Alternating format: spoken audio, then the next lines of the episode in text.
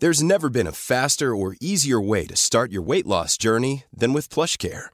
PlushCare accepts most insurance plans and gives you online access to board-certified physicians who can prescribe FDA-approved weight loss medications like Wigovi and Zepbound for those who qualify. Take charge of your health and speak with a board-certified physician about a weight loss plan that's right for you. Get started today at plushcare.com slash weight loss. That's plushcare.com slash weight loss. plushcare.com slash weight loss. Elon Musk compra Twitter para, según dice, ampliar las fronteras de la libertad de expresión dentro de esta red social y rápidamente la Comisión Europea y la Casa Blanca salen a la palestra para amenazarlo con que no se pase de la raya, con que no se salga del guion. Veámoslo. La adquisición de Twitter por parte de Elon Musk para, según él ha declarado, reducir la moderación dentro de Twitter y ampliar las esferas de libertad de expresión en esta red social, no solo ha espoleado reacciones airadas dentro de la sociedad, sino también reacciones amenazantes dentro del mundo de la política. Nada más conocerse la adquisición de Twitter por parte de Musk, tanto los burócratas de Estados Unidos como de la Unión Europea salieron rápidamente al paso para recordarle amistosamente a Musk que ellos están ahí, que ellos están vigilantes, que no se pase demasiado de la raya. Por ejemplo, el comisario europeo Thierry Breton escribió en Twitter, nada más conocerse su adquisición por parte de Elon Musk, lo siguiente. Ya sea en los automóviles o en las redes sociales, cualquier compañía que opere en Europa tiene que cumplir con las reglas de Europa, con independencia de cuál sea la composición de su accionariado. El señor Musk sabe muy bien esto. Él está familiarizado con la legislación automovilística europea y adaptará muy rápidamente la legislación de servicios digitales europea.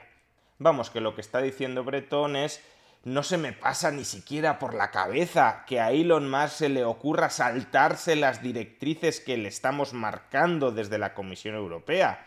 Porque, ¿qué pasaría si Elon Musk cometiera la locura de saltarse esas directrices?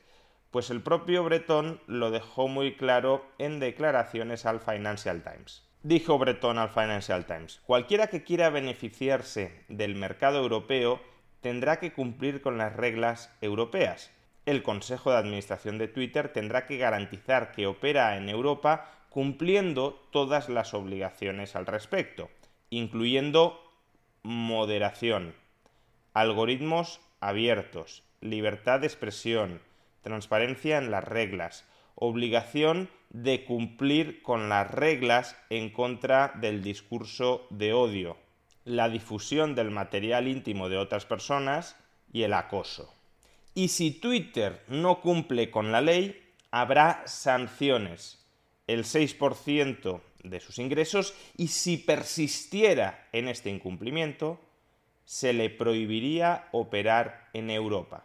Es decir, que un señor compra una compañía para ampliar la libertad de expresión dentro de esa compañía y la reacción inmediata de la Comisión Europea es decirle no te pases de la raya que te vamos a prohibir operar en Europa. Acuérdate de quién manda aquí, de quién manda en última instancia en Twitter. No eres tú, aunque hayas pagado 44 mil millones de dólares por ella, somos nosotros. Pero las amenazas no llegaron solo desde el lado europeo. Escuchemos cuáles fueron las declaraciones de la portavoz de la Casa Blanca el mismo día en que conocimos la adquisición de Twitter por parte de Elon Musk.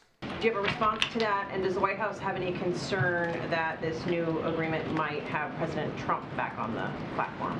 Well, I'm not going to comment on a specific transaction. Uh, what I can tell you as a general matter, no matter who owns or runs uh, Twitter, uh, the president has long been concerned about the power of large social media platforms, uh, what they have, the power they have over our everyday lives. Has long argued that tech platforms must be held accountable for the harms they cause. Uh, he has been a strong supporter of fundamental reforms to achieve that goal, including reforms to Section 230, enacting antitrust reforms, requiring more transparency, and more. And he's encouraged uh, that uh, there's bipartisan interest in Congress.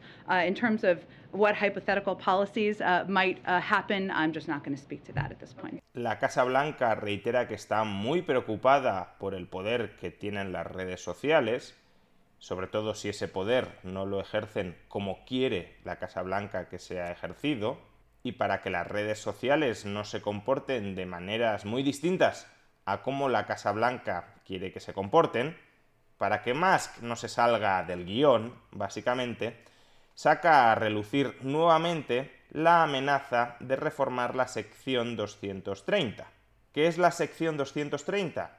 Pues básicamente una exención de responsabilidad a las redes sociales por lo que se comente o se escriba dentro de ellas. El responsable de un comentario es quien escribe ese comentario, no la red social. Trump en su momento ya amenazó a las redes sociales con reformar la sección 230 si seguían moderando comentarios.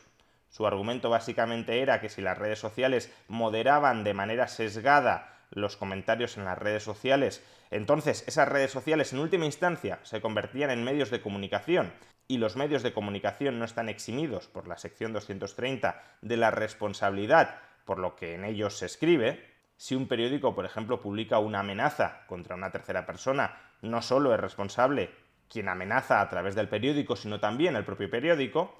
En Twitter, sin embargo, eso no sucede y eso posibilita, claro, que haya bastante más libertad de expresión en redes sociales. Si las redes sociales fueran responsables de todo lo que se escribe en ellas, aparte de que en general sería incontrolable y muchas de ellas tendrían que cerrar, las que no cerraran instaurarían una censura draconiana, prácticamente revisión previa de cada comentario para cerciorarse de que ninguno de esos comentarios está vulnerando la ley y de que por tanto ellos no son responsables de que esos comentarios se publiquen. Pues bien, esta reforma de la sección 230, que como digo básicamente acabaría con las redes sociales tal como las conocemos, vuelve a ser puesta ahora encima de la mesa por la Casa Blanca.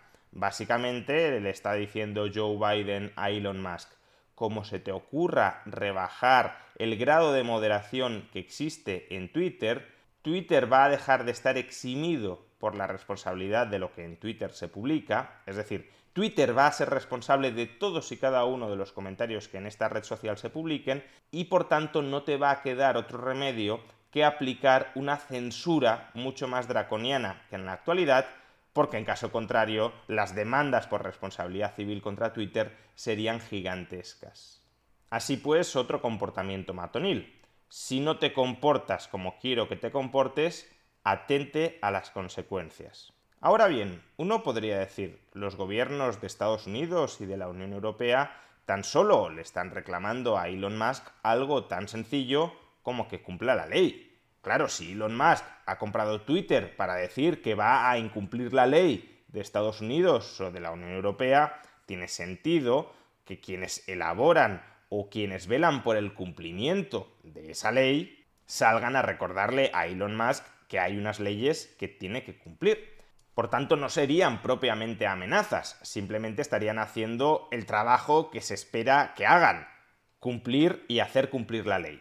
¿Cuál es el problema? Que Elon Musk ha dejado bien claro desde el principio que las reglas de moderación que pretende implantar en Twitter coinciden con la legislación actualmente vigente. Es decir, que si algo se puede decir fuera de Twitter, también se ha de poder decir dentro de Twitter.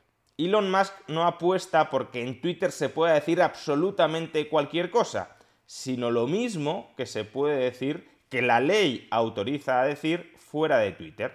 Concretamente, en sus propias palabras, por libertad de expresión simplemente entiendo aquello que encaja con la ley. Estoy en contra de la censura que vaya más allá de la ley. Si los ciudadanos quieren menor libertad de expresión, deberán pedirle a los gobiernos que elaboren leyes para lograr ese efecto. Por consiguiente, ir más allá de la ley en la moderación de comentarios dentro de Twitter es contrario a la voluntad de los ciudadanos. En un próximo vídeo analizaremos hasta qué punto estos comentarios de Elon Musk son realmente compatibles con la libertad de expresión o no. Pero en este momento simplemente quiero hacer notar que Elon Musk en todo momento está diciendo que en Twitter se van a aplicar las mismas leyes que fuera de Twitter. No está hablando en ningún momento de que se vaya a saltar la ley, de que no quiera cumplir con la ley, todo lo contrario. Y si Elon Musk desde un principio ha dejado claro que las normas que quiere aplicar dentro de Twitter coinciden con las leyes fuera de Twitter, ¿a qué vienen los burócratas de la Unión Europea y de Estados Unidos a amenazar a Elon Musk recordándole que tiene que cumplir con una ley que Elon Musk desde el primer momento ha dicho que quiere cumplir. Pues viene a que realmente los burócratas de la Unión Europea y de Estados Unidos no quieren que en Twitter simplemente se cumpla con la ley, quieren que la moderación en Twitter vaya más allá de la ley. Quieren que las normas internas en Twitter sean más censoras de lo que realmente lo es la ley, sobre todo en el caso de Estados Unidos, donde la libertad de expresión está rigurosamente garantizada por la primera enmienda. Lo que quieren es que Twitter actúe informalmente como alguacil, censurando comentarios que no sean ideológicamente del gusto ni de la Casa Blanca ni de la Comisión Europea porque lo que realmente temen estas instituciones no es que en las redes sociales preponderen las amenazas, ni siquiera que preponderen lo que ellos llaman discursos del odio. Lo que temen que preponderen son lo que ellos etiquetan arbitrariamente en muchas ocasiones como bulos o desinformación.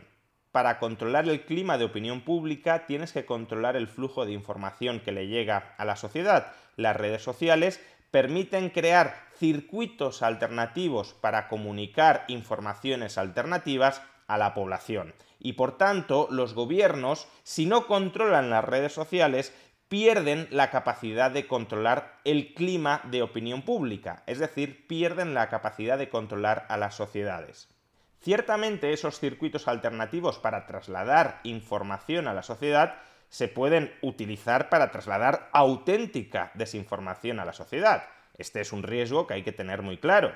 Pero también se pueden utilizar para trasladar información que no sea del gusto del poder político establecido y que por tanto ese poder político establecido tenga un interés muy directo en censurar para seguir controlando el clima de opinión pública.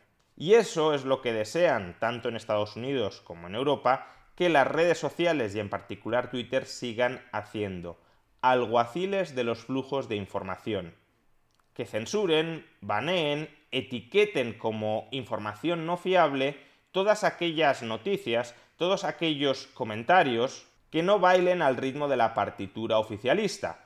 Que sí, muchos de esos comentarios serán falsos, serán desinformaciones, serán bulos, pero otros no necesariamente y con la excusa de perseguir los primeros, se persiguen también los segundos.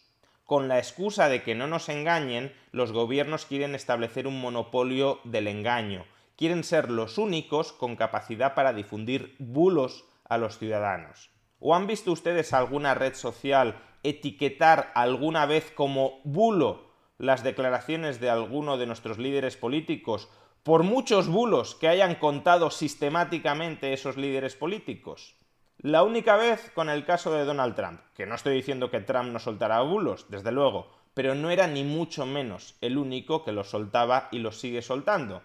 Y no hemos vuelto a ver esas etiquetas o esos baneos o esas censuras por desinformación política, pese a que la desinformación política, pese a que la mentira política es la propia esencia de la política.